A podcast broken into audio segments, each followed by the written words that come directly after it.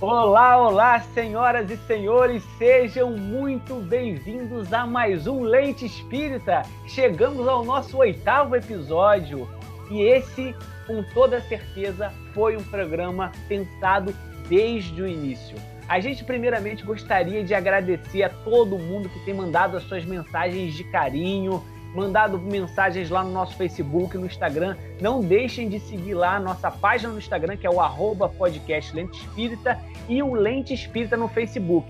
São através dessas plataformas que a gente anuncia todos os novos episódios que vão chegar. Ou, se você também quiser, você pode assinar o Lente Espírita no Spotify ou na plataforma Anchor, quando você vai ter a possibilidade de, toda vez que a gente faz uma postagem nova, vocês receberem um episódio fresquinho. Beleza? E, gente, como eu falei, esse foi um episódio programado desde o início desse podcast, quando eu e Rosália começamos a pensar sobre isso, a gente falava: nossa, temos que falar sobre racismo.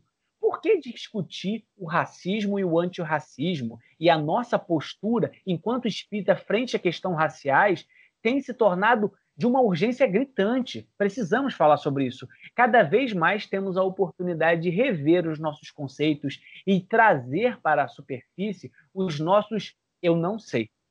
Frente a esse debate tão importante. Por isso, para debater espiritismo e questões raciais, quem vem aí, Rosália? Ah, que emoção, que emoção, Gabriel, que emoção, nossos ouvintes é, falar sobre esse tema, ter oportunidade, né, nesse tempo de falar sobre um tema tão necessário. Quem vem aí? Mateus Favrá. Mateus é um jovem espírita antirracista da zona oeste do Rio, norte do Rio, norte do Rio. é um educador popular, ele é biólogo em formação pela Universidade Federal do Rio de Janeiro, é pesquisador em educação ambiental, onde ele trabalha temas como justiça socioambiental e ecologia política latino-americana. O Matheus é membro do coletivo negro EBI e coordenador do movimento de educação popular Mais Nós. No movimento espírita, Mateus é palestrante, Mateus é trabalhador de comércio, Mateus é coordenador da Mocidade do Centro Espírita Luz e Caridade em Olaria. Mateus também foi coordenador durante muito tempo da página Jovem Espírita do CERJ. Mateus ele é um entusiasta da construção de um novo mundo. E desse lado aí, Gabriel, quem vem? E na parceria com Matheus, Rosália, quem vem? Natália Romão, Natália Romão possui bacharelado e licenciatura em letras, português e espanhol pela Universidade Federal do Rio de Janeiro, com especialização em letramento pela FEUC e em relações étnicas raciais e educação pelo Cefet. Também é mestra em relações étnico-raciais pelo Cefet e doutoranda em educação pela Unirio. Atualmente é professora de português na rede privada e também professora pesquisadora de educação básica na Uniperiferias, Universidade Internacional das Periferias, onde desenvolve o projeto Aqualtunes, de empoderamento feminino negro em escolas estaduais do Rio de Janeiro. Suas áreas de interesse profissionais são educação, ensino de língua portuguesa, relações étnicos raciais, linguagem e discurso, estudos decoloniais, pedagogias decoloniais e feminismo negro. Natália é também evangelizadora desde os 13 anos e é extremamente atuante na Mocidade Espírita Heloísa Helena, no Centro Espírita Discípulos de Jesus, em Campo Grande. Natália e Mateus, meus amigos, suas palavras iniciais. Começando, claro, pela Natália, gente. Primeiras damas. Oi, gente. Oi, Mateus, Rosália, Gabriel. Olá, ouvintes. Quero agradecer a oportunidade é, de estar participando desse projeto que é tão maravilhoso e tão frutífero. Bom dia, boa tarde, boa noite, querido ouvinte. Salve nossos mais velhos, as nossas mais velhas que nos possibilitaram chegar até aqui. É um prazer estar aí no podcast Lente Espírita, com Gabriel, com Natália, com Rosália. Vamos juntos. Que alegria, gente, que alegria. E vou começar uma perguntinha então para você, Natália. Natália, como Gabriel, estou eu, um homem branco, hétero, de classe média, que procura todos os dias se descobrir e se entender como antirracista. O Espiritismo me auxilia justamente nessas questões, nessa questão temporal. Eu sou, eu estou, eu não sou. E é exatamente por isso que a questão racial tem permeado minhas discussões. Como Gabriel, nunca vou sentir o que a população negra brasileira sente. Não tem como. Mas como Gabriel, posso lutar justamente na minha posição de homem branco para que essas discussões sejam viabilizadas.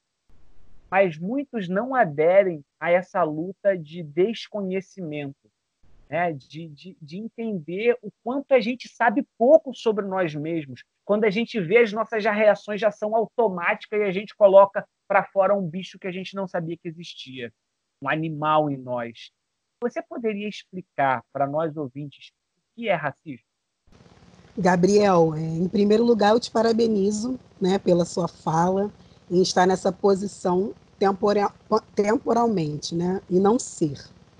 Durante muito tempo, é, nós acompanhamos a discussão sobre o que é lugar de fala, né? Inclusive, é, há um livro que eu recomendo a vocês, né?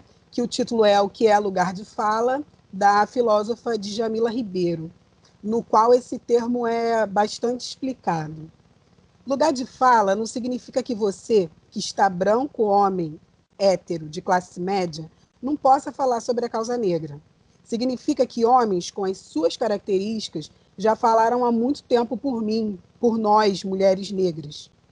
E agora eu reivindico a minha vontade e, acima de tudo, meu direito de falar, sem que o seu direito seja tolhido. Assim, é, nós temos a oportunidade de estar negros no século XXI, discutindo um tema que era científico no século XIX.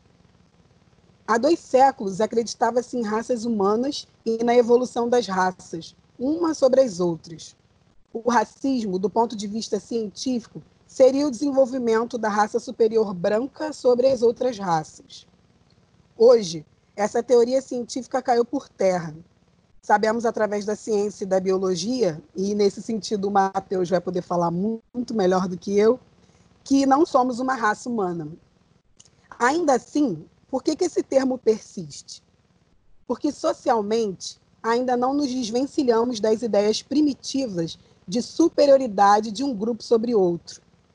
Veja bem, a população negra brasileira quase 55% da população nacional ainda está no desemprego, no subemprego, com famílias comandadas por mulheres que têm seus corpos hipersexualizados, vivendo à margem social, lotando presídios, morrendo em mesas de parto. E a dificuldade é que durante muito tempo acreditou-se que vivíamos em uma democracia racial, onde todos viviam harmoniosamente, né? O discurso é somos todos humanos, né? É, somos miscigenados, a gente respeita as diferenças. Só que na prática nós sabemos que não. As dificuldades são muito maiores quando a cor da pele é o destaque. Não superamos, portanto, o resquício da escravidão, da coisificação dos corpos negros. E é nesse momento que é importante a, a gente refletir como a doutrina espírita ela pode nos auxiliar. E aí, né, estudando para o podcast, é, é, interessante também que todos nós, enquanto espíritas, é, pesquisemos né, na terceira parte do Livro dos Espíritos, na questão 829, quando Kardec pergunta: há homens naturalmente destinados a ser propriedade de outros homens? E os espíritos respondem: toda sujeição absoluta de um homem a outro é contrária à lei de Deus. A escravidão é um abuso da força que desaparecerá com o progresso, como pouco a pouco desaparecerão todos os abusos. A colaboração para o progresso, Gabriel, Rosália, Mateus e você que nos ouve, é nossa. Está no nosso objetivo reencarnatório. Como proposto na questão 132, colaborar individual e coletivamente para o progresso de todos os seres do nosso planeta. É. E eu gostaria de fazer um ponto ainda sobre a sua fala, Nath, porque eu posso chamar de Nath? Claro. Tudo em casa. Claro, claro. claro. Ai, gente. É, e eu queria fazer um ponto ainda na sua fala, Nath, assim, que eu achei fantástica trazer essa questão 829, porque é o seguinte, o Livro dos Espíritos, ele é publicado em 1857. Às vezes a gente se pergunta, né, o espírita e a política, ele pode falar sobre esses termos, né? Ele, a gente pode falar sobre é, política racial, a gente poderia falar sobre isso. Gente, se o Livro dos Espíritos foi publicado em 1857 e a, e a assinatura da Lei Áurea veio em 1888, essa é uma questão que vem no momento onde alguns países eram escravocratas. Homens puderam refletir sobre essas questões e fazerem parte da sua sociedade e tentar construir uma sociedade mais harmônica inspirada no Espiritismo. Muito bom, muito bom. Eu acho que é uma tecla que a gente tem que bater sempre, né? É, os espíritos, as informações dos espíritos, as respostas dos espíritos, elas são atemporais, né? A escravidão é um mal e todo mal é mal. Eles deixam isso muito claro para nós durante toda a codificação, né? É, faz parte da gente, do nosso livre-arbítrio, da nossa liberdade de escolher pautar as nossas ações enquanto espíritas no que é temporal e no que é atemporal. Né? A igualdade ela é atemporal. Por isso, Mateus Favrá, há um tema que eu gostaria muito que você desenvolvesse para nós. Né? O racismo estrutural no Brasil, como bem escrito pelo advogado Silvio Almeida no livro O que é racismo estrutural, é uma herança histórica né, da escravidão que se perpetua em ações muito diretas, muito fortes, mas também aquelas ações que a gente fala, entre aspas, sutis. Né? Desde a diáspora negra, né, desde a vinda dos povos africanos pelas portas da escravidão, aqui para o continente americano, há uma cultura escravizada, né, uma cultura escravo, escravocrata mesmo, vamos falar bem claro, né? É, que silencia os povos negros, africanos e os povos indígenas, e que chama o negro de revoltado e o indígena de preguiçoso. E aí, como não houve no Brasil, após a abolição de 1888, leis que inserissem esses grupos em igualdade de condições à população é, branca, o que vemos hoje é um abismo social de proporções infindas. Rosália, deixa eu só fazer uma pergunta nesse ponto que você falou, é sobre essa relação do escravo recém-liberto a partir da abolição da escravatura e a chegada desses imigrantes, como é que era essa disparidade? Os escravos não receberam nada, receberam alguma coisa, os imigrantes recebiam alguma coisa, para poder a gente entender um, melhor um pouquinho esse cenário da desigualdade. É, então, Gabriel, as pessoas justificam muito as pautas raciais é, dentro desse contexto é, de que aqui no Brasil os imigrantes e os negros eles foram discriminados da mesma maneira. Né? É, nos Estados Unidos, em 1848, existe uma lei chamada Homestead Act, e no Brasil, em 1850, existe a Lei de Terras. Essas duas leis elas vão pautar todas as discussões raciais históricas, é, tanto no movimento nos Estados Unidos quanto no movimento brasileiro, né, que vai tomar uma proporção maior ainda em 1870 no Manifesto Republicano, que vai desembocar naquela quantidade de leis até chegar em 1888 com a Lei Áurea. A Homestead Act nos Estados Unidos, ela propõe o seguinte: o governo estadunidense vai dar terra para quem quer plantar. Então, um imigrante, ao chegar aos Estados Unidos, e um negro recém-liberto, vai ganhar a oportunidade de ter um pedaço de terras para ele poder plantar. E qual é o, o, a consequência disso? A gente hoje vê populações negras estadunidenses com condições econômicas é, muito boas, muito boas. A ascensão econômica de famílias negras nos Estados Unidos, ela foi é, propositada pelo Estado estadunidense. Então, quando a gente discute, inclusive, questões raciais Estados Unidos e Brasil, a, o abismo é muito grande também nisso, porque houve uma ação do Estado para promover, ainda que eles não quisessem, houve uma ação do Estado para promover as populações negras e as populações imigrantes.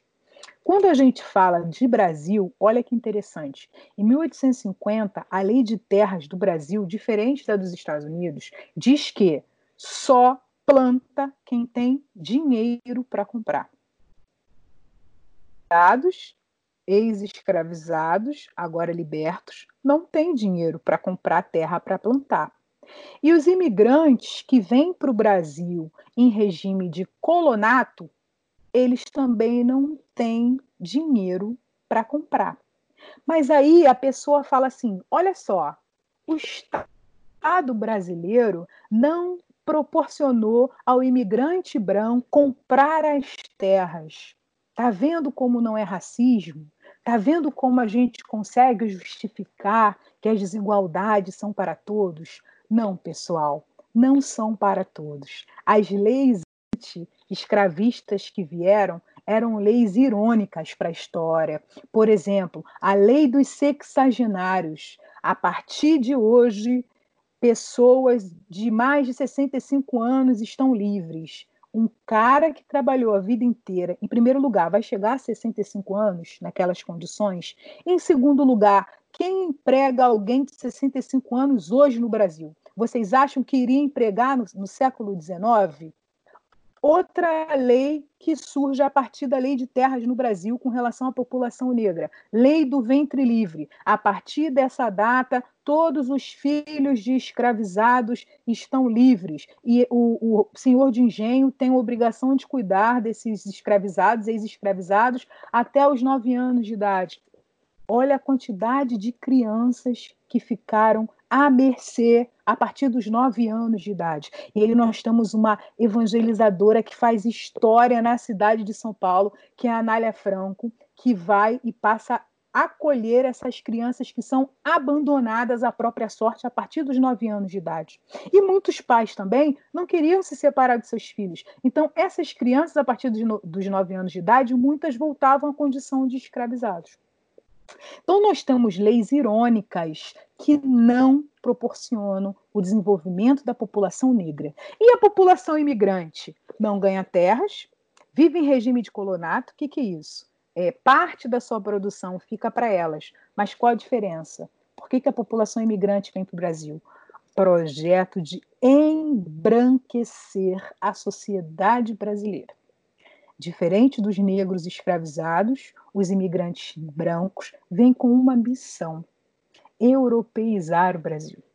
Então, as condições de mantê-los nas terras brasileiras eram infinitamente superiores às condições dos povos ex-escravizados. Afinal de contas, com eles vem a missão civilizatória.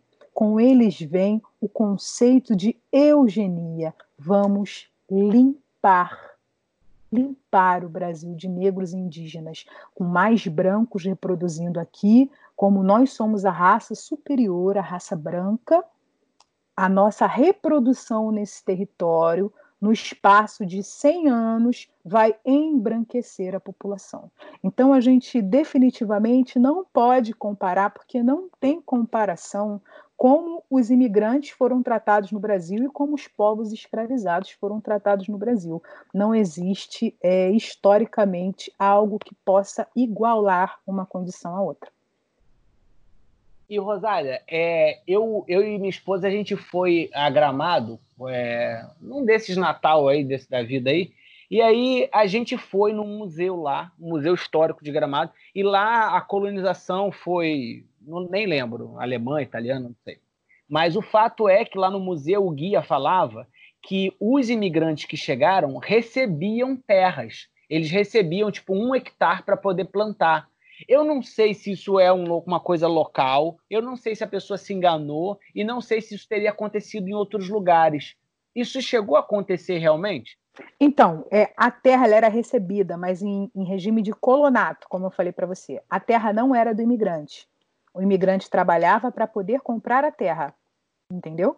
Então ele durante uma parte do, da vida dele E aí muitos, enfim, até morrer, né, pagavam a terra com a sua produção. Eles não tinham direito de receber, não receberam gratuitamente como nos Estados Unidos. Mas é como eu estou falando para você, é uma questão infinitamente é, abissal. É abissal a diferença entre os imigrantes e os escravizados no Brasil. É abissal. O, os escravos não chegaram a receber em regime de colonato, né? Quando livres. Primeiro não, eles não, não eles não receberam. No Brasil é isso, não recebe. No Brasil não recebe. No Brasil então, só planta quem pode comprar. Como o imigrante não tem dinheiro, ele vai ter que trabalhar para poder pagar. Entendeu? O escravizado nem porque ele não tem dinheiro, ele é, ele é, ele é uma pessoa, ele não é nenhuma pessoa, ele é uma coisa, né? Então, a partir de 1888, a gente pode dizer que a gente tinha toda essa população largada à, à, à sorte, né? sem nenhum tipo de amparo, sem nenhum tipo de medida, inclusive, como os imigrantes tiveram de a possibilidade de plantar num regime colonial. Então, eles tinham que se virar. Literalmente. Exatamente. E Exatamente. Aí gente, Muitos permanecem após a escravidão é, ainda sob o jugo dos seus senhores porque não tem para onde ir, né? É, muitos nenéns são abandonados é, na frente de, de igrejas, né? E a população ela começa a habitar os morros. A gente vai ver o início do processo de favelização. Então, assim, é, não houve, por isso que a gente chama de estrutural, né? não houve realmente uma medida governamental que inserisse a população negra na sociedade.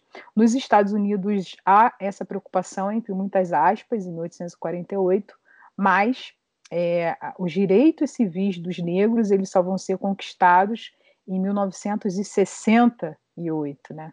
depois das marchas pacíficas de Martin Luther King. No Brasil, ah, os direitos é, são ah, entre muitas aspas também, estão presentes na nossa Constituição de 1988, mas a gente sabe que na prática é, o que, que é crime no Brasil, né? O crime de racismo ele é inafiançável e imprescritível segundo a nossa Constituição de 1988. Porém, é, as pessoas no geral não são condenadas por racismo, elas são condenadas, é, são julgadas por injúria racial. Qual a diferença entre uh, injúria racial e racismo? É, você, Gabriel, chega e fala para mim, Rosália, você é uma macaca, você está me ofendendo. Então você está cometendo uma injúria racial. Então você vai lá, paga a sua fiança e está tudo certo. Agora, você cometeria racismo, segundo a lei do Brasil, se você falasse assim, é, Rosália, toda a sua raça é de macaco. Quando você envolve a coletividade, você está cometendo um crime contra um grupo. Então, você está cometendo um crime de racismo. Esse crime é inafiançável e imprescritível, ou seja, em qualquer época você pode ser condenado. Você fugiu, você volta para o Brasil, você é condenado. E ele é inafiançável ou seja, o que a gente pode considerar dentro da, da legalidade brasileira como prisão perpétua seria o crime de racismo. Mas todos eles esbarram é, nas argumentações da, dos, dos, juristas, né? E a maioria dos juristas opta por julgar é, a pessoa em injúria dentro do crime de injúria racial. Então ela paga lá um, um valor à justiça ou faz um trabalho social, como a gente vê, por exemplo, é, nesse momento né, no caso do Colégio Franco-Brasileiro, que, em que três estudantes é, cariocas fizeram uma, uma, um comentário, comentários racistas é, referentes a uma aluna, a Fatu, que o pai dela é um senegalês radicado no Brasil, e esses meninos eles escrevem em redes sociais mensagens racistas e agora eles estão afastados do colégio e é, sendo julgados, eles e seus pais, dentro do crime de injúria racial, porque eles fazem piadas e a gente coloca entre muitas aspas, porque, gente, racismo a gente não tem que suavizar. Foram racistas mesmo e precisam ser julgados como tal, né? Eu acho que a gente não pode suavizar isso. E eles estão nesse processo de, é, de julgamento, né? Mas por injúria racial não por racismo. Nossa, muito interessante, Rosália, porque a gente percebe dentro da nossa teórica legalidade, né, brechas, muitas brechas racistas. E hoje, você poderia citar para a gente assim algum exemplo dessa nossa herança escravista? No último mapa da violência, nós podemos constatar que a cada 23 minutos morre um jovem negro pelas mãos do Estado brasileiro. Nesse último mapa da violência, é possível a gente comprovar que matou-se mais jovens negros no Brasil em quatro semanas do que a soma de jovens mortos em países em guerra durante todo o último ano. Por isso, nós chamamos genocídio da juventude negra, né? uma matança em massa de corpos muito específicos.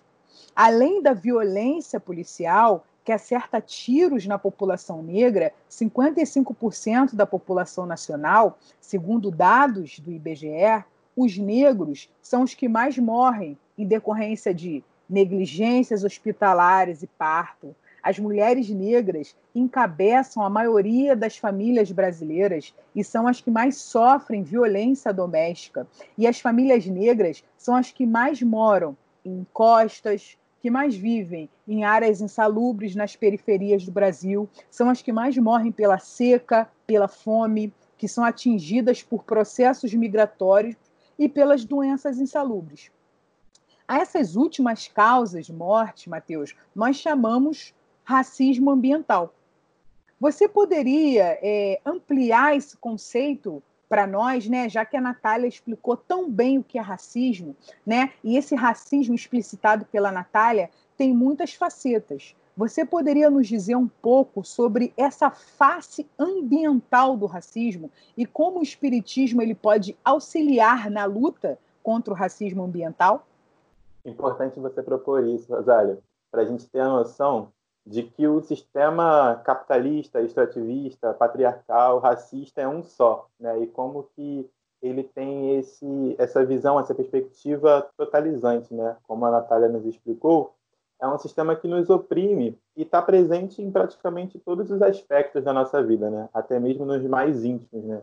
Até mesmo quando a gente fala de religiosidades ou da forma como a gente vive, esse sistema já está é, perpassando a nossa vida, né? E ele é tão potente que ele acaba sendo totalizante, ao passo que muitas vezes a gente não consegue entender a sua ação sobre os nossos corpos, né? Ou sobre o seu poder na sociedade, ou mesmo não consegue ver formas de, de superar esse sistema, né? Então a gente precisa estar sempre conversando sobre isso, como a gente está fazendo agora, né? E entendendo que ele tem várias frentes de atuação, né? Então, para a gente falar dessa face ambiental do racismo, né, sempre procurando compreendê-lo para poder superar, eu proponho que, que a gente, né, você que está me ouvindo agora, que a gente possa tentar imaginar nossas vidas há 500, 520 anos atrás. Né? A gente não tem como saber né, se nós, enquanto espíritos, estávamos encarnados aqui na Terra, ou mais precisamente no, no território que hoje nós consideramos, nós chamamos de América, né, de Brasil, mas passamos um, um, exercício de tentar imaginar esses espíritos que estavam encarnados aqui no território que hoje nós chamamos Brasil, né? Também não sabemos se nós estávamos do outro lado do continente, né? Não sabemos onde estávamos. E ainda bem que não sabemos, né? Para a gente poder avançar. Mas é importante, enquanto uma perspectiva histórica, né? A gente entender que existia-se um outro entendimento, né? De riqueza, de sociedade, de relação com as demais vidas, né, e não só as vidas humanas, mas as vidas não humanas que a, que a Mãe Natureza criou. A partir daí, nossos irmãos é, europeus vêm com outro entendimento de mundo, né, de ser humano, de meio ambiente. É um projeto que a gente considera um projeto de roubo, de controle de corpos, de mentes, é né, um projeto de subjugação, um projeto de destruição e morte, né? Então, desde o sequestro de África, como Rosália explicou, né, é, e também a colonização dos povos indígenas, a gente vê um projeto estruturante que não termina né, com a abolição, como o Rosário explicou, não termina com o fim é, do período da, da, da colônia, né, da colonização, porque é o que a gente considera é, uma colonialidade, né? um projeto que ainda está em curso. E é tão estruturante que ele não só explora o trabalho humano, né, e mais particularmente o trabalho de determinados grupos étnicos, como também explora a natureza, né, de uma maneira como se fosse dono da natureza, como se fosse dono da criação de Deus, né, que nós sabemos que não, não somos. A partir daí, a gente vê muito um processo relacionado aos territórios de ocupação. Porque hoje o padrão né, de moradia né, é uma cidade, né, uma, são os grandes centros urbanos. Né? E cada vez mais a gente vê é, menos pedaços de terra para as aldeias indígenas, para as famílias quilombolas, né? ou mesmo cada vez mais um processo de retirada é, e de cada vez mais genocídio nas favelas, que são os novos quilombos, né? mas o padrão das cidades é, asfaltadas, né, cidades com cada vez mais desejos, cada vez mais mais mercadorias, né, sendo desejadas e consumidas e descartadas, ou seja, cada vez mais lixo sendo produzido, né? E essa disputa, essas relações são baseadas nas desigualdades né, e discriminações étnico-raciais. Elas vão definir quem são os injustiçados e quem são os privilegiados nas disputas pelo território, né, em torno dos direitos socioambientais. Por isso que a gente fala de justiça socioambiental. Mas vamos guardar essa ideia por enquanto, a gente vai retornar daqui a pouco. E aí a gente vai falar do histórico do termo racismo ambiental que Rosália propôs, né? Então a gente vai pensar o estado da Carolina do Norte, nos Estados Unidos, em 1982, né? Então, lá nos Estados Unidos, né? Os Estados Unidos tem vários, vários estados, um deles é Carolina do Norte. E aí, dentro desse estado, existia um condado, lá eles chamam de Condado de Warren. Condado seria equivalente a uma região, como, por exemplo, aqui no Rio de Janeiro, no estado do Rio, a gente tem a Baixada Fluminense, por exemplo, né? E eles têm uma similaridade de ser um dos locais mais pobres do, do estado da Carolina do Norte, né? E onde, historicamente, se estabeleceram comunidades descendentes de pessoas escravizadas, ou seja, em sua maioria negra. E esse condado de Warren, ele tinha um lixão em 1982 que há 10 anos recebia é, rejeitos químicos, né? ou seja, produtos tóxicos, né? há mais de, mais de uma década. E essa substância, chamada PCB, alocada lá, era tão tóxica que o Congresso dos Estados Unidos baniu a sua produção, ou seja, proibiu a produção em 1979. Estamos em 82 e ainda está sendo despejado no lixão de Warren essa, essa substância. E ela causava uma série de complicações na saúde humana, como deformações, dificuldades reprodutivas, não só em humanos, mas como diversas formas de vida, né? E aí, em 82, nesse condado de Warren, há um levante popular e a população do condado de Warren dá um basta. Né? Então, centenas de moradores já incomodados, falando, percebendo né, nos seus corpos, percebendo nas suas famílias o potencial destruidor daquilo ali, eles se deitaram na estrada por onde os caminhões de lixo chegavam e impediram que esses caminhões chegassem até esse lixão. Né? Após um, um mês e meio de protestos, né? 500 pessoas foram presas. Quem liderava, uma das lideranças desse movimento, né? e quem empregou primeira, pela primeira vez esse termo racismo ambiental, foi Benjamin Chaves. Era um reverendo cristão, né? liderança do movimento negro, e um cientista, né? ele era um químico.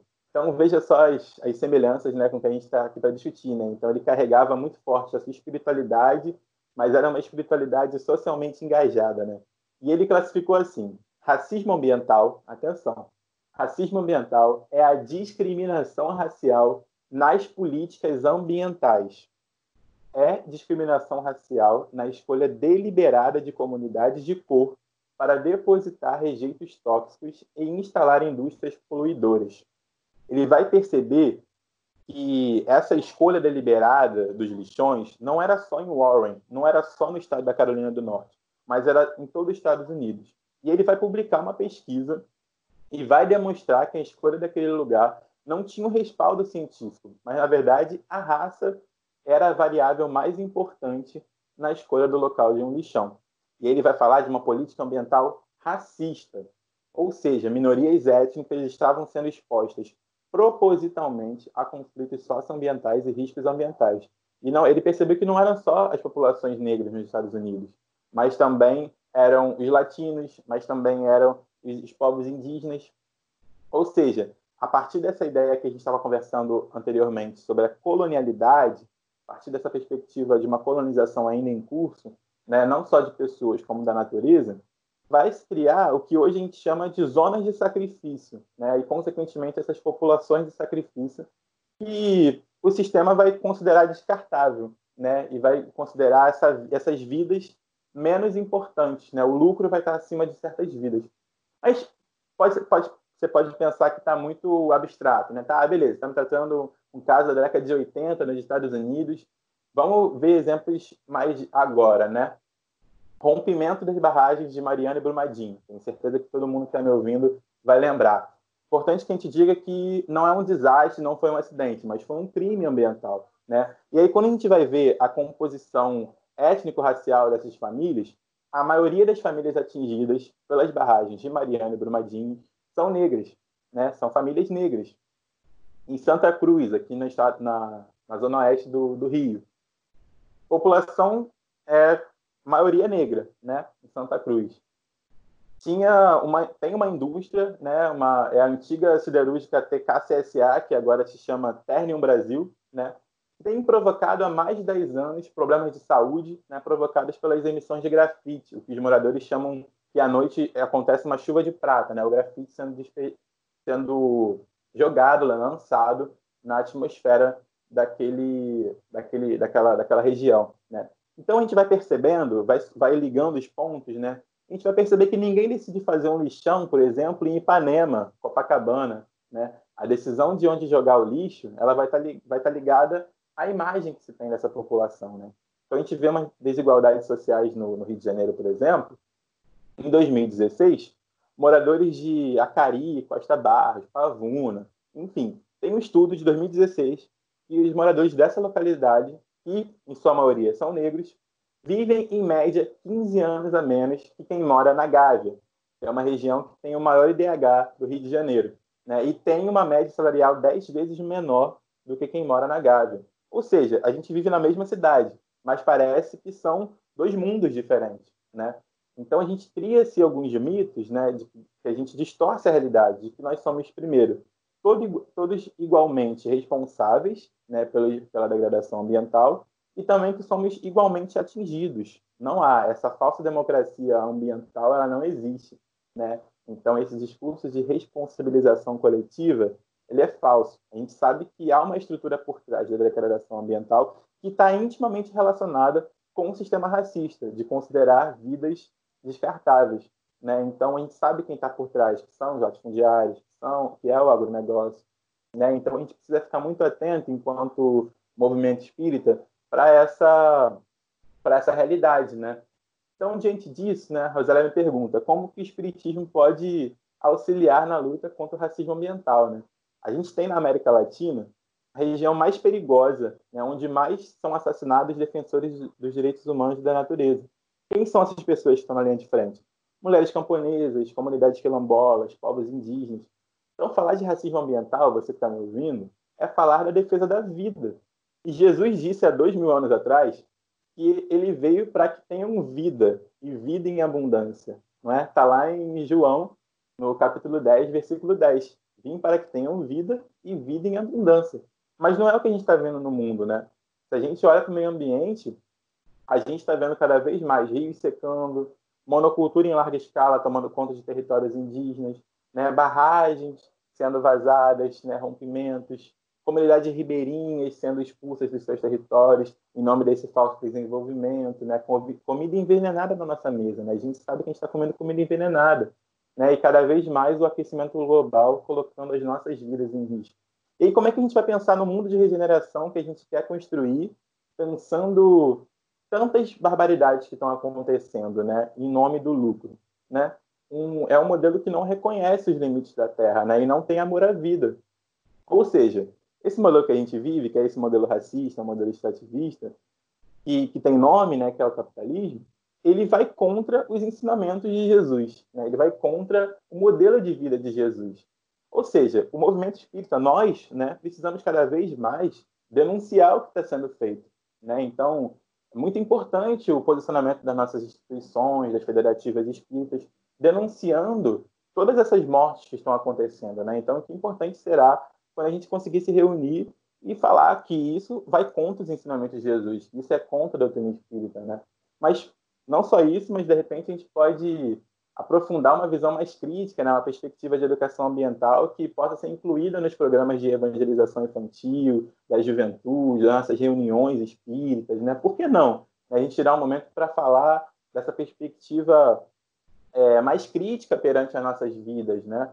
Então, é muito importante que a gente crie um consenso, né, que a gente veja, alerte a responsabilidade de nós né, que tanto reivindicamos a fé espírita, né, nesse, nesse novo mundo de transformação, que ele possa ser um mundo não só de regeneração humana, né, não só de regeneração moral dos espíritos, mas, mas também que ele possa ser um mundo que regenere uma, as nossas florestas, por exemplo, os nossos rios, seja um mundo de regeneração agroecológica, né, pautado na justiça socioambiental. Então, eu tenho certeza que é o desejo, é o sonho de todo mundo que está aqui nos ouvindo, Rosário. Maravilhoso, maravilhoso. Vai, Gabriel, com você. que coisa linda, Matheus.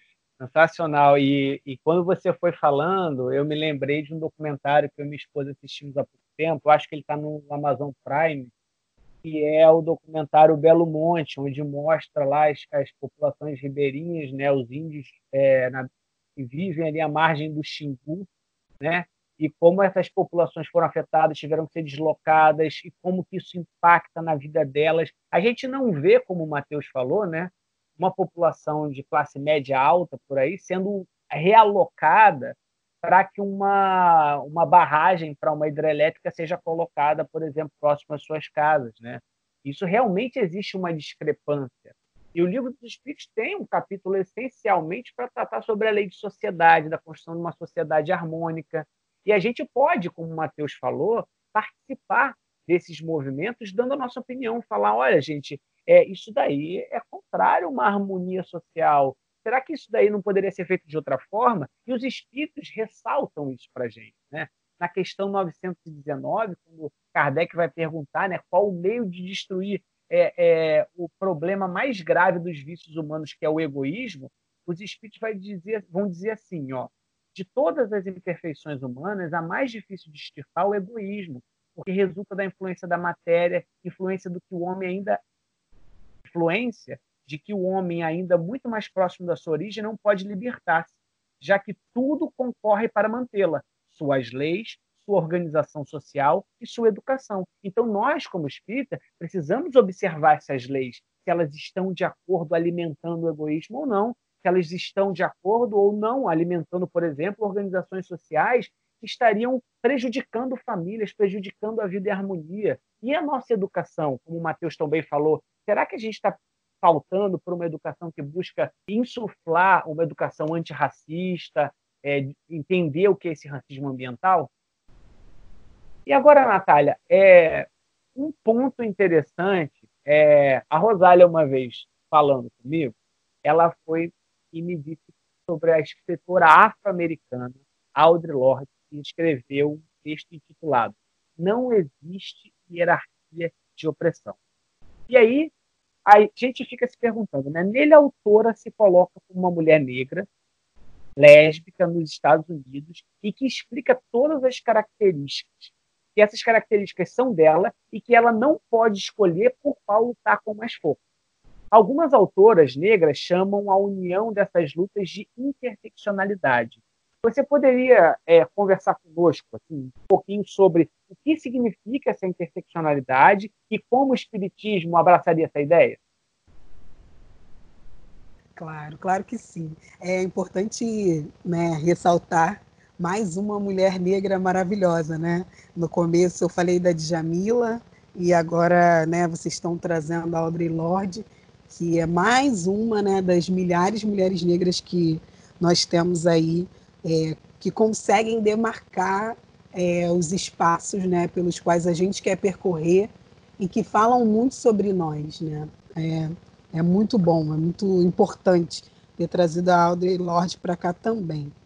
E ela vai nos lembrar que quando abarcamos uma série de lutas, né, no corpo que a gente está, nesse país, nesse tempo, nesse planeta, nós precisamos olhar a todas essas lutas com igual cuidado, né? Como o próprio título diz, não há hierarquia na opressão. Então a gente tem que olhar com todo cuidado a classe, o gênero, né? E a raça. É, existe uma dinâmica que eu utilizo muito, né? Eu sou professora de língua portuguesa e vocês estavam falando sobre educação, né? Sobre o racismo ambiental e eu estava aqui pensando que desde que eu me propus né, a, a falar, a aliar cada vez mais os, os conteúdos gramaticais né, a toda essa, toda essa questão é, racial, né, porque eu sou uma mulher negra, é, comecei a fazer dinâmicas e trabalhos e textos e leituras com os meus alunos.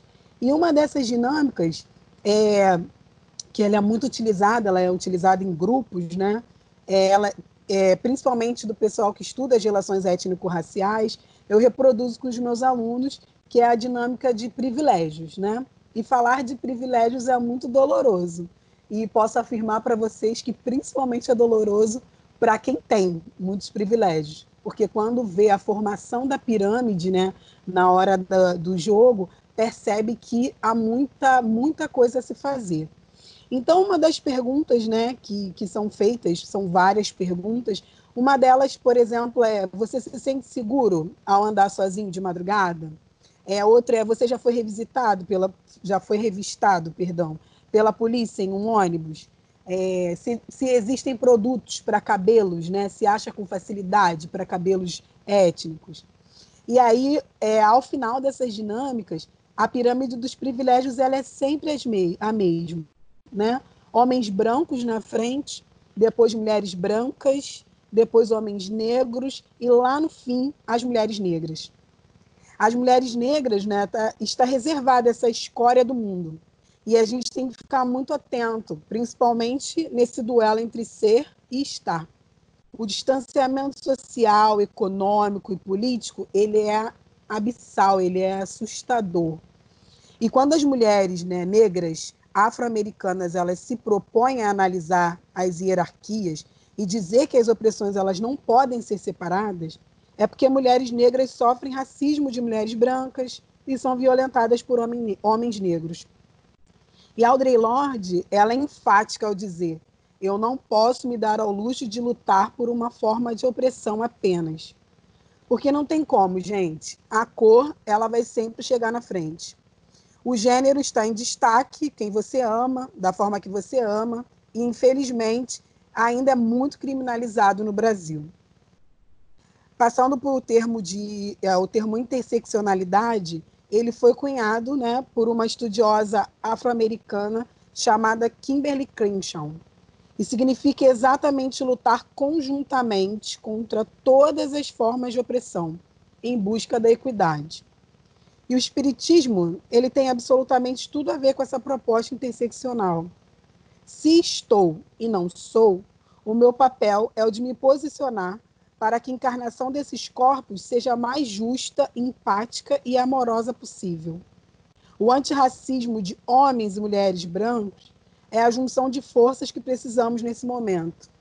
E aliado ao amai-vos e instruí-vos, a potência de modificação dessa energia rançosa de muitos séculos, ela vai ser vital. É. Muitas aulas aqui, né? Muita, muita reflexão para a gente fazer, né? É, quando o Matheus estava falando, eu fiquei pensando em quando eu fui dar aula, porque nós estávamos conversando um pouco antes da gravação do programa, que a gente costuma dar carteiradas, né? é, infelizmente, muito no espiritismo também, né? A gente costuma demarcar profissionalmente o que, que a gente faz para, de alguma maneira, legitimar o que, que a gente fala. Mas quando a gente fala de racismo, é, o currículo, a carteirada, é a cor da nossa pele, né? Mateus e Natália têm um grande trabalho nos ativismos antirraciais, sobretudo porque são, estão pessoas negras na Terra nesse momento com a consciência de que é preciso modificar esse status quo, né? E eu, enquanto o Matheus falava, eu fiquei lembrando de quando eu dei uma aula é, para o curso de engenharia do Cefet. Então, eu, uma mulher negra, é, mestra, doutoranda, é, sou uma mulher negra na frente de um monte de homens brancos, né, do, do curso de engenharia. E quando eu comecei a narrar para eles a minha pesquisa, que era uma pesquisa desenvolvida com alunos de paciência, eu perguntei para os meninos, né? Vocês conhecem paciência? Já ouviram falar de paciência? E apenas um levantou o dedo, e ele levantou o dedo muito timidamente e falou: porque meu pai era um dos organizadores é, para levar o lixão para a Paciência. Então, o bairro de Paciência ele ficou conhecido no centro e na zona sul do Rio de Janeiro como é, o bairro onde nós podemos jogar os nossos dejetos. E isso fala muito né, do que o Mateus falou, né, ilustra a fala do Mateus. Né? Existem locais onde o, a humanidade das pessoas ela está completamente descolada né? A coisificação ela é tão grande que abre-se as portas para legitimar uma barbaridade dessas, né? que é expor crianças, expor idosos, expor pessoas no geral ao lixo da humanidade. Então a gente realmente precisa observar com mais cuidado e mais carinho aonde estão as pessoas que durante todo esse tempo secular, né, por que não dizer milenar, mas, sobretudo, esse conceito da escravidão como coisificação é um conceito secular. Né? Como a gente pode romper isso? Como a gente pode transformar isso? Nós, espíritas, nós cristãos, temos o guia e modelo de humanidade que nos deu, pessoal, todos os artifícios, todos os artifícios para que a gente rompesse com esse status quo, para que a gente devolvesse a noção de humanidade a todas as pessoas. Né? Mateus, Jesus é o nosso irmão mais velho, né? Em seus 33 anos de, de encarnação na Terra, Jesus ele peregrinou entre os desvalidos, entre os esquecidos, entre os injustiçados do mundo, entre aqueles coisificados do mundo, com humildade, com sabedoria, com leveza, Jesus nos deixou lições valiosas de conduta, de igualdade e de justiça. A pergunta que eu vou fazer para você, ela até parece redundante, mas eu considero que caiba muito nesse nosso momento histórico, nesse programa histórico, né? É, lutar contra o racismo é um dever cristão? Rosália, Jesus é negro, né? E atenção você ouvinte, né? Jesus é negro. É importante que a gente diga isso. É, eu me reconheço enquanto discípulo de um Jesus negro, de origem popular, imigrante, né? E que foi assassinado. É, eu, eu acredito que nós, enquanto espíritas, que reivindicamos essa fé raciocinada, né? Que é inabalável, temos o, o dever moral de resgatar esse Jesus histórico. Né? Tem uma, uma brincadeira né, que uns amigos meus é, evangélicos né, do movimento negro eles falam que o maior milagre de Jesus teria sido nascer branco né, em uma região como a Palestina.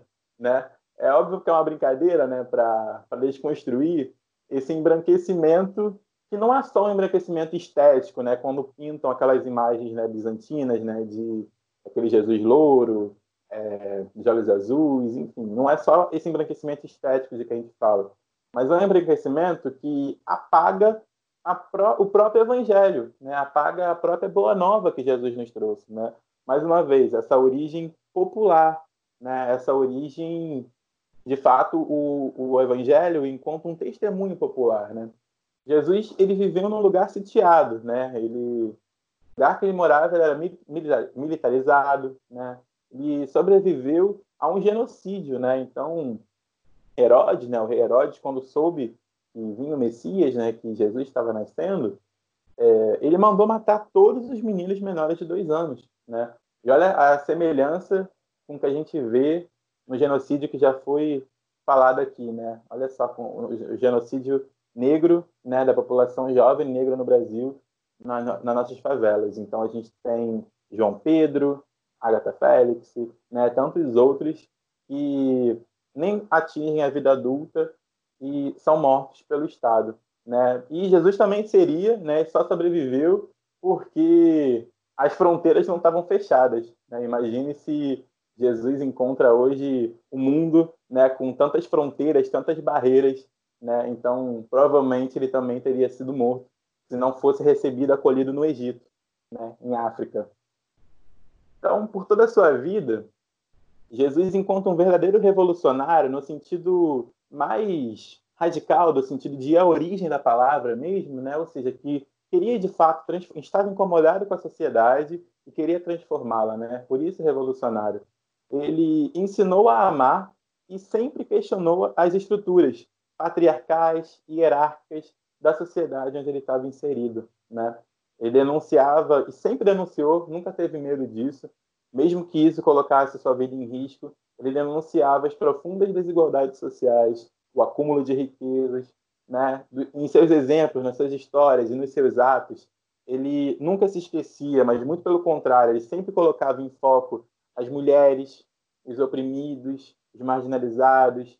Então, é a samaritana, são os samaritanos, os leprosos, tantos outros, né? Enquanto a grande parte da sociedade dava as costas, ele acolhia e utilizava em seus exemplos, né?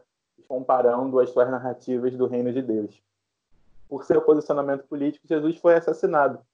E é importante que se diga isso, porque Jesus não estava né, na sua cama quentinha após uma longa vida né, e ele morreu dormindo, ou então ele foi atropelado por um camelo né, bateu a cabeça, enfim, não. Ele foi assassinado né, pelo aparato legal do poder do Estado da época. E como bem lembrou Rosália, né, a cada 23 minutos morre um jovem negro no Brasil. Né? Então, a cada 23 minutos morre Jesus. Né? Jesus está morrendo a cada 23 minutos no Brasil e tem gente esperando a volta dele. Né? Um dos maiores ensinamentos que ele traz para gente é: os meus discípulos se reconhecerão por muito se amarem. E o que a gente vê em nossa sociedade não é isso. Né? É o contrário do amor, né? é o discurso de ódio. Passados é, 1.800 anos né, após a vinda de Jesus, a gente tem, felizmente, o advento da doutrina dos espíritos, né? trazida é, por Kardec. E lá no, na Revista Espírita, peço licença para ler um trecho da Revista Espírita de junho de 1868, quando Kardec vai falar do Espiritismo em toda parte. Né? Ele fala assim: o Espiritismo conduz precisamente ao fim a que se propõem todos os homens progressistas. E aqui, no caso, eu também coloco as mulheres, né? não só os homens. É, pois, impossível que mesmo sem se conhecerem, eles, os espíritas e os progressistas, né, que Kardec estava falando, não pensem da mesma maneira sobre certos pontos e que, quando se conhecerem, não se deem as mãos para caminhar juntos, na mesma rota, ao encontro de seus inimigos comuns, os preconceitos sociais, a rotina, o fanatismo, a intolerância e a ignorância. Ou seja, Kardec está colocando aí a derrubada, a superação dos preconceitos sociais e da intolerância como um objetivo comum da atuação transformadora dos espíritas e do que ele chama de progressistas, né?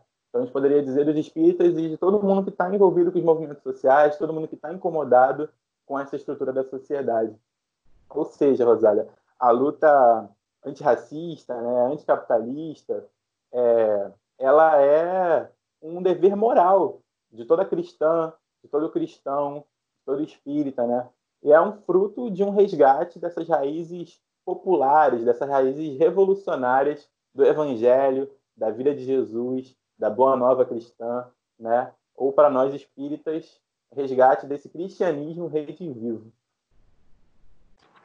Que potência na sua fala, Mateus, que maravilha, né? Nós assim estamos vivendo, como disse anteriormente, um momento histórico dentro do próprio movimento espírita, né? onde a gente precisa debater as questões raciais, entendendo que nós estamos, não somos, estar negro no Brasil hoje é uma dificuldade imensa, pessoal. A cor da pele dita as normas sociais, políticas e econômicas do nosso país.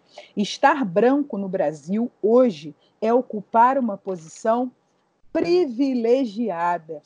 Ouçam bem, privilégio. O privilégio, ele não pode domar as nossas relações. E é por isso que o podcast Lente Espírita ele propôs essa discussão com duas pessoas que a gente considera é, amorosas no trato do assunto. Eu, enquanto mulher negra, com todas essas questões minoritárias, e, e vejam bem, quando a gente fala minoria, é, não é uma minoria é, em quantidade, né? Afinal de contas, há mais mulheres do que homens no nosso país. Afinal de contas, há mais negros do que brancos no nosso país. Afinal de contas, há mais pobres do que ricos no nosso país. Nós estamos falando que estamos minoria no sentido político.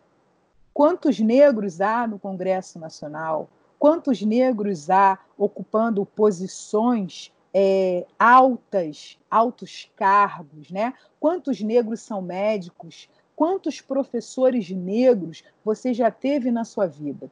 Então, a gente gostaria de é, encerrar essa primeira parte do nosso programa convidando você, meu amigo, convidando você, minha amiga, a refletir sobre duas questões que nós consideramos importantes. A primeira é: você acredita em reencarnação?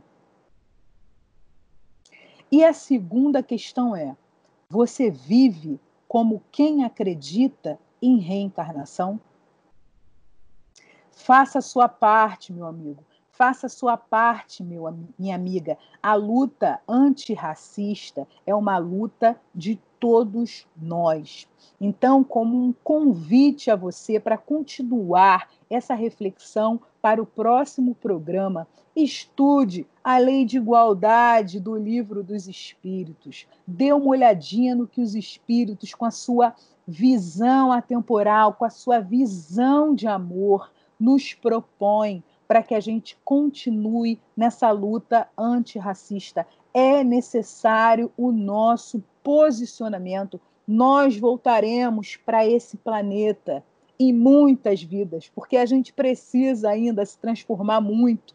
Que mundo nós deixaremos para nós nas próximas encarnações? Eu tenho certeza, meu amigo, eu tenho certeza, minha amiga, que vocês querem, como eu, encontrar um mundo de amor, encontrar um mundo de diversidade. E é por isso que nós estamos aqui e é por isso que o podcast Lente Espírita propõe para você essa semana refletir aonde você ainda está escondendo o seu racismo. Traga esse ranço para a superfície das suas relações. Debata, ouça, assista vídeos, né? Eu vou pedir para o Matheus e para a Natália, nessa primeira parte, sugerirem para nós estudos complementares para que quando a gente voltar na segunda parte na semana que vem, a gente entenda, né, de uma maneira muito mais global e de uma maneira muito mais afetuosa o que nós queremos falar com o lente espírita, aonde a gente quer atingir, que é o seu coração. A minha proposta pessoal é que vocês leiam uma mulher chamada Bell Hooks.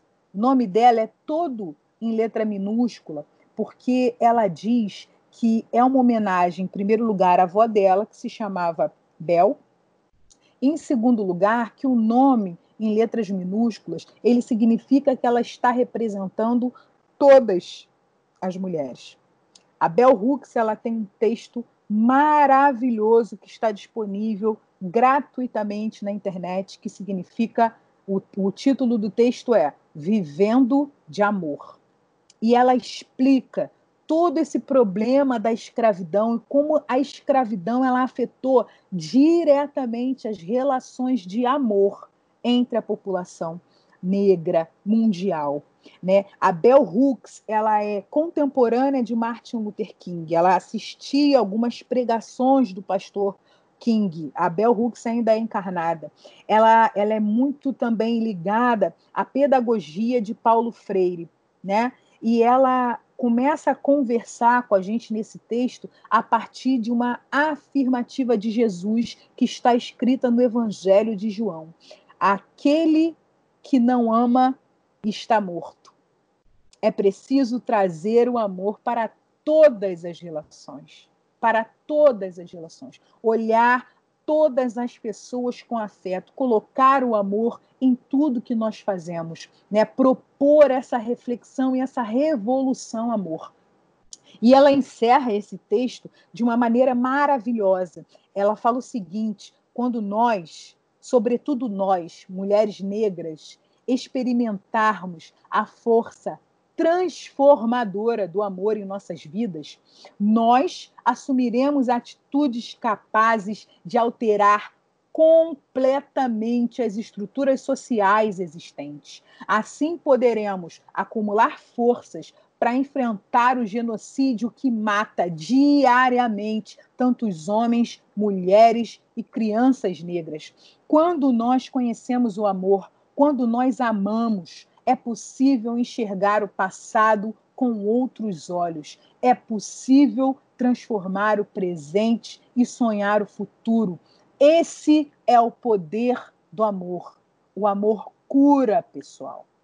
Gabriel, Mateus, Natália, suas palavras finais nessa primeira parte desse programa histórico no movimento espírita. As minhas palavras finais é eu tô em processo de cura aqui escutando vocês, eu tô assim, de verdade assim, tem hora que eu tô comemorando aqui que o microfone tá fechado e para não interferir nos outros, mas assim, eu tô vibrando porque tá sendo assim para mim mágico, maravilhoso assim, receber essa água que vocês estão dando assim, de verdade, porque assim, é uma necessidade, gente, é uma necessidade. Isso mora dentro de mim, esse racismo ele mora dentro de mim. Eu consigo assim, ontem vendo o, o Globo Repórter que reprisou é, a, a fala de repórteres negros numa, numa um ao vivo no Globo News no Jornal das 10, falando abertamente sobre racismo. Eu e aí fica a minha indicação. Eu não vou indicar nenhum material porque com certeza eles vão ter é, a Rosália, a Natália e o Matheus têm muitos materiais mais legais, mas eu acho que assim, no meu posicionamento de estar como homem branco, é, o que eu gostar, o que eu acho que eu poderia dividir como material de reflexão ontem vendo aquilo e com certeza depois dessa live, depois desse desse encontro aqui com vocês, eu vou continuar essa reflexão é olha para a nossa própria estrutura social. Olha para as nossas famílias, olha para as nossas escolas, olhem para as nossas relações de trabalho. Eu parei para pensar ontem e no meu ambiente de trabalho, eh, na minha gerência, é, a única pessoa negra é a secretária. Né? É, é, todos os outros colegas, eles são brancos. E cada um com a sua história, mas são, somos brancos. Né? É, quando eu olho para minha família, é, nós somos todos brancos é, e minha avó, né, minha avó materna, a gente já falou aqui no episódio, é, a mãe da minha mãe morreu e a minha avó que se casou com meu avô depois, ela é uma mulher negra, batalhadora. E quando a gente vai escutar as histórias da minha avó, sabe? E quando eu vejo, eu vejo na minha avó as dores da vivência de um racismo e que assim, quanto mais vocês falam, mais eu vejo que existiam coisas que eu poderia estar falando assim, vó, eu entendo o seu sofrimento, sabe? A minha avó, às vezes, ela não consegue olhar para ela. Desculpa, galera. Pode continuar aí. Continua com o próximo aí, por favor. Bom, gente, é... eu tenho, depois dessa fala da Rosália e do, né, do Gabriel, eu fiquei pensando aqui que eu poderia indicar muitas coisas, né? Muitas mesmo. Mas a primeira é um manual que ele está circulando, né? Se alguém desejar, eu tenho em PDF. Inclusive, essa semana toda eu compartilhei com os meus alunos, né? E perguntando para eles, né? O que, que era o racismo, é, o que, que era ser antirracista e, principalmente, qual é o nosso papel nessa luta, nosso papel efetivamente. E aí tem o pequeno manual antirracista da Djamila Ribeiro, é da Companhia das Letras, e logo no sumário ela vai citando, né? Informe sobre, sobre o que é racismo, enxergue a negritude, reconheça os privilégios da branquitude ou da branquidade, perceba o racismo internalizado em você, apoie políticas educacionais afirmativas, transforme seu ambiente de trabalho, leia autores negros, é, conheça seus desejos e seus afetos. É, é uma leitura com muitas referências. Então, ela vai escrevendo de uma maneira bastante acessível, e a partir daí vocês podem ter contato com outros autores. E uma outra autora, assim, que é autora da minha vida, é, que fez parte da minha pesquisa né, de, de mestrado, é a Carolina Maria de Jesus. Né? Quem não conhece está perdendo muito. Vamos buscar conhecê-la, porque ela consegue resumir e abarcar tudo que foi debatido agora nesse nosso encontro. Né? Ela foi despejada na favela do Canindé, né? e ela sentia muita raiva porque ela não tinha o que comer, ela tinha fome, né? Ela tinha três filhos e uma mãe solo, né? Vivendo em todo esse espaço que, que o Mateus é, descreveu para gente, né? É, e o lugar que está direcionado para os nossos corpos, que é a marginalidade, que é o despejo que é o quarto de despejo, é, bem no cantinho da cidade, para que não incomode as outras pessoas, né? Que não, não tire o sono das outras pessoas. E aí Carolina escreve um diário, né? E esse ano ele faz 60 anos. É, quem quiser e quem puder, né? Toda terça-feira a FLUP, que é a Feira Literária das Periferias, ela tem como tema Revolução Carolina, né? E Carolina de diversas formas, né? É no YouTube. Então, toda terça-feira às 19 horas vocês podem acessar e assistir. E tem sido um processo de formação riquíssimo, riquíssimo, riquíssimo. E Carolina mostra isso que a Rosália estava falando para a gente, né?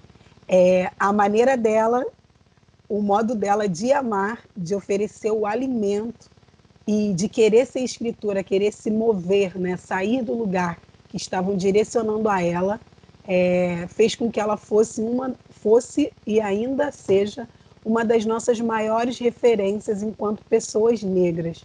Então, leiam o manual, né, o pequeno manual antirracista, leiam Carolina de Jesus, que é atualíssima, né? Ela fala que o Brasil tinha que ser dirigido por quem tem fome. E a fome de Carolina não é só fome material, né? É a fome espiritual, é a fome de ser ouvida, é a fome de ter voz, é a fome de que em algum momento, né, dessa nossa existência, a gente possa ter um mundo que tenha uma maior equidade. Lindo, Natália, lindo. Muito, está sendo muito enriquecedor, né, ouvir das falas potentes dessas duas mulheres pretas, brabas. É, e também ouvi, né, como o companheiro Gabriel é, consegue perceber né, o seu lugar na nossa luta, né? Eu acho que é muito importante mesmo. Então, acho que uma das minhas primeiras referências assim, que eu vou colocar são Natália Romão e Rosália Romão. É, eu acho que a gente precisa valorizar né, cada vez mais as mulheres pretas ao nosso redor, né, que estão produzindo coisa tão importante, né? ainda também dentro do campo da espiritualidade, né? Eu gosto muito de acompanhar o pastor Henrique Vieira, né, que é um, é um pastor né, protestante, cristão, né, e o teólogo Ronilson Pacheco, né, especificamente sobre racismo ambiental. Tem uma pesquisa né, que foi feita até 2016, é, e tem um blog né, contra o racismo ambiental, da Pena Pacheco, É, tem um artigo também da Stephanie Ribeiro no portal GL10 de 2019, intitulado Racismo Ambiental, o que é importante saber sobre o assunto. Né? Aproveitando que a Rosália falou né, de Bell Hooks, da Hooks maravilhosa, quem quiser, é, além desse livro que a Rosália recomendou, né, também tem sobre educação, né, ela também escreve Ensinando a Transgredir, né, a educação como prática da liberdade, justamente onde ela vai dialogar com Paulo Freire, como a Rosália falou. Né. E tem, acho que para a gente entender também os processos que a gente estava falando, né, de luta anticolonial, né, acho que é importantíssima a leitura de Condenados da Terra, de Fanon, né, é, e para quem gosta de, de série, né?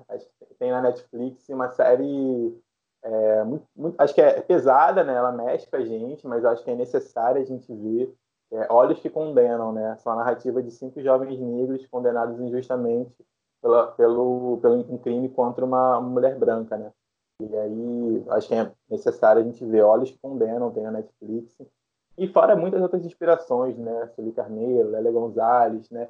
Inspirações próprias né, na, da nossa história de resistência, né? Acho que eu fico muito incomodado quando a gente, quando, é, enfim, ouvi algumas narrativas, né, da gente aqui, tipo, ah, não, porque lá nos Estados Unidos está assim, mas aqui no Brasil a gente é, é, a gente é quieto, a gente não faz nada, o movimento negro não faz nada, né?